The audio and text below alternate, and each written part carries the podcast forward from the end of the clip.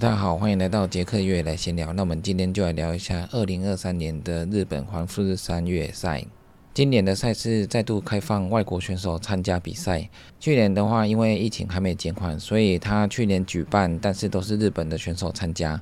那今年再度对外开放，所以今年参加富士山一百六十五 K 组和六十九 K 组的人数都非常的多。距离最长的富吉一百六十五 K 组将在四月二十一号下午两点半出发。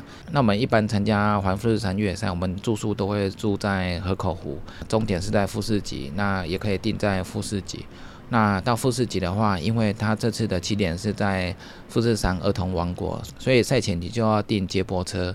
那你有订接驳车的话，你到富士吉乐园去搭接驳车，他就会载你到起点。那我们跑完之后，通常是蛮累的，所以需要休息。那跑完之后，我们也会住在附近。我们通常会休一天之后，再慢慢的去旅游。那边旅游边补充身体的营养。四月二十号比赛前要先 check in，然后做装备检查。那四月二十一号富吉一百六十五 K 组就在。下午的两点半出发，这组的距离是一百六十五 K，爬升七千五百七十四，限时是四十五小时。起点是在富士山的儿童王国，终点是在富士吉乐园。那另外一组 KI 距离六十九 K，爬升三六三八。那它是四月二十二早上十一点在富士吉乐园出发，那终点也是富士吉乐园。这组的限时是二十小时。那我们台湾这次参加的选手也是非常的多。那要参加这个环富士山越野赛，其实蛮简单的，就是你有参加越野赛，那有得到积分的话，那积分够的话，就可以参加富士山的报名抽签。那现在这些积分取得也蛮方便的，国内都有很多越野赛都有这个积分。那你有凑满环富士山越野赛的积分之后，你就可以参加抽签。那报名只要缴费，大家都可以参加。而且这个环富士山在亚洲地区算是蛮大场的越野赛，跟欧洲的环巴拿峰也是一样很热门。那以前的环富士山叫做 UTNF，跟 UTMB 是一系列的赛事，但是现在 UTMB 的赛事已经不包含环富士山，所以现在环富士山它叫做 Ultra Trail Mountain Fuji。所以你现在环富士山获得的积分是没有办法参加 UTMB 的，这个我觉得蛮可惜的，因为 UTNF 在亚洲地区算是各国都想参加的比赛，那也算是蛮大的赛事。日本本来就是我们很喜欢去的地方，风景漂亮，逛街很好逛，吃的东西也都很好吃。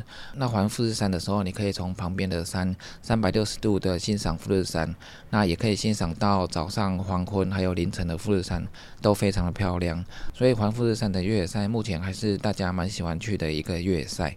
那这一次比赛前四月二十号，它有先装备检查。那富士山的强制装备也蛮特别的，它有很多项目，有时候我们没想到。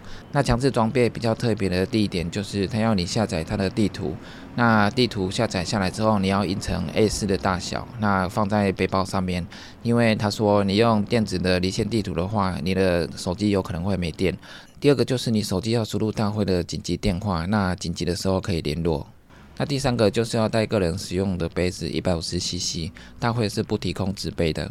那第四个就是你的水必须装满一公升。那在运动进行的时候，你都要有准备足够的水分。那第五个就是在跑步的时候，你要吃的一些补给品。那第六个就是要带两个头灯，还有一些备用的电池，那以免你在寒冷的天气的时候电池不够。夜晚的时候头灯是非常重要的，所以头灯和电池一定要带够。那第七个就是背包后面的闪烁灯，以免你在路上跑的时候，如果你下到街道的时候，有时候有车子他没看到你，这会比较危险。那第八个就是救难毯，这个在很多越野赛都是必备的装备。第九个是口哨，这也是必备的装备。那第十个是强力胶带，那这个是避免你在山上如果有什么骨折的地方，或者是鞋子坏掉需要粘贴的地方，都可以用强力胶带来把它粘住。那第十一个是比较特别的，这好像日本才有，就是一次性使用的行动厕所。这个吸带型的行动厕所，大概就是它里面有粉末，那你上厕所之后，它粉末会凝固，那你再带到该丢的地方去丢。那不但它也有厕所给你使用，所以这个行动性的厕所是希望你在山进中的时候，如果有急用可以使用。那第十二个是防水的外套，还有防水裤。那这个在很多越野赛事也都会有相同的要求。那第十三个是中层衣，中层衣就是让你保暖用的。那这个中层衣一般都可以吸湿排汗，也可以让你保暖。那或者是你带轻羽绒衣也都可以。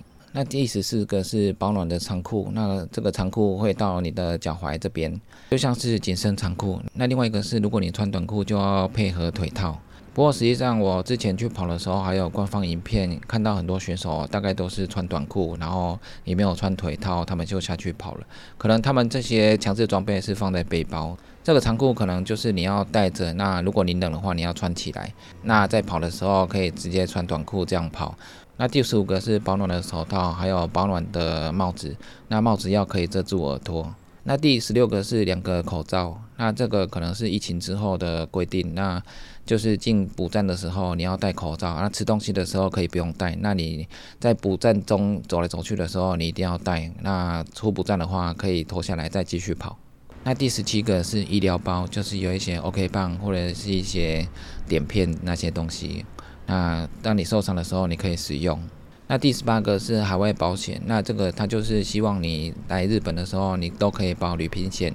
那大会除了帮你保险之外，因为日本的医疗是比较昂贵的，所以所以他希望你也可以保一下自己的旅平险。第十九个是大会的号码布还有晶片，那这个是比赛前一天去 check in 装备检查的时候他会给你。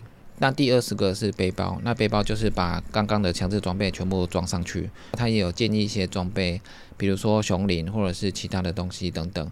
那这些建议装备就看自己要不要携带。所以日本环富士山越赛，它的强制装备要求的很多。那主办单位要求很多，就是要保障你的安全，尤其是你在国外，安全更重要。那它的号码布有两张，一个是要配在前面，那一个是要挂在后面，那要明显可以看到的地方。赛事有明确的图教你怎么去挂号码布。那一百六十五 K 组，它会再给你转换带。那这个转换带就是当你跑到九十六点四 K 的富士急乐园的时候。那你可以去拿你的转换袋，转换袋可以放自己需要补给的东西，或者是更换的衣服。那富士急乐园这个场地算是新的路线的场地，所以它的转换点就是在这里，而且它也是终点，所以它刚好就把转换袋放到这里。转换袋是一开始你比赛的时候，你到。富士儿童王国的时候，那你先把转换带交给工作人员，他会把你送回到富士吉乐园。那当你跑到九十六点四 K 的富士吉乐园的时候，你就可以使用你的转换带。之前我去参加的时候，它转换带是放在活动中心。那最后的终点是回到河口湖，那河口湖还要过那个河口湖的桥。那过桥之后就会回到公园的终点。那现在都是在富士吉乐园，所以这边的路线有稍微的修正一下。那这次的一百六十五 K 组的起跑也是有分四个坡次，第一个坡次是两点半出发，第二个坡次是两点四十五出发，那第三个坡次是三点出发，那第四个坡次是三点十五出发。那因为疫情的关系，所以他去年就已经分坡次起跑了，所以这次也是一样。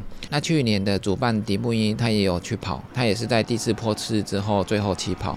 那他最后完成的时间是二十七小时多，所以他虽然年纪蛮大了，但是他还是可以跑进三十小时以内，真的是非常的厉害。那这一次黄富士山参加的精英选手，我看名单大概就是去年日本的精英选手。那去年的冠军是西村广和，他是十八小时零几就完赛了。那今年的话，我没有看到他的名字，可能他今年没有参加。那还有一些精英选手，涂吉林和万场大，还有鬼冢志的，这个都是去年的前十名的选手，他们大概也是十八、十九个小时就完赛的。那还有一个十九名的野本浩里，野本浩里是我们大家比较熟悉的选手。他在台湾也创下很多超马的记录，横台还有二十四小时绕圈，都有拿过冠军。那他去年的日本环富士山，他也拿到第十九名。他花了二十二小时就回到终点。因为野本我们跟他蛮熟的，所以我们也希望今年他可以再次获得很好的成绩。那大陆这次也有蛮厉害的精英选手参加家的，有赵家驹、申家生。那女的部分还有向富昭。赵家驹之前在清迈的一百迈也拿下冠军，那在 UTMB 他也跑得还不错。申家生他在欧洲的一些大赛事都有拿下过冠军。像傅昭的话，她目前是中国参加 UTMB 成绩最好的女子选手，所以我们也期待她这次在 UTMF 的表现。那这次名单我比较少看到一些欧洲的精英选手，通常精英选手的号码都蛮前面的。那前面我看大部分都是日本选手。不过今年的赛事也是非常值得令人期待。那在天气的部分，看起来比赛的当天可能会下雨。所以大家的防雨还有保暖装备一定要准备好。希望下雨的时间不要太久，那天气可以渐渐的转好。因为我们去日本，因为纬度比较高，所以本来温度就会比较低。那我们又在山区跑步的话，那温度可能会更低。到夜晚的山区温度是蛮低的，而且你又要爬上高山的山顶，所以保暖装备一定要带好。下雨的话就要小心的跑，以安全为主，安全比较重要。安全的回到终点才是最重要的。那预祝这次参加的选手们都可以获得好成绩。那以上就是今天的杰克月的闲聊，记得订阅 YouTube、按赞、F 一粉丝还有追踪 IG，就这样喽，拜拜。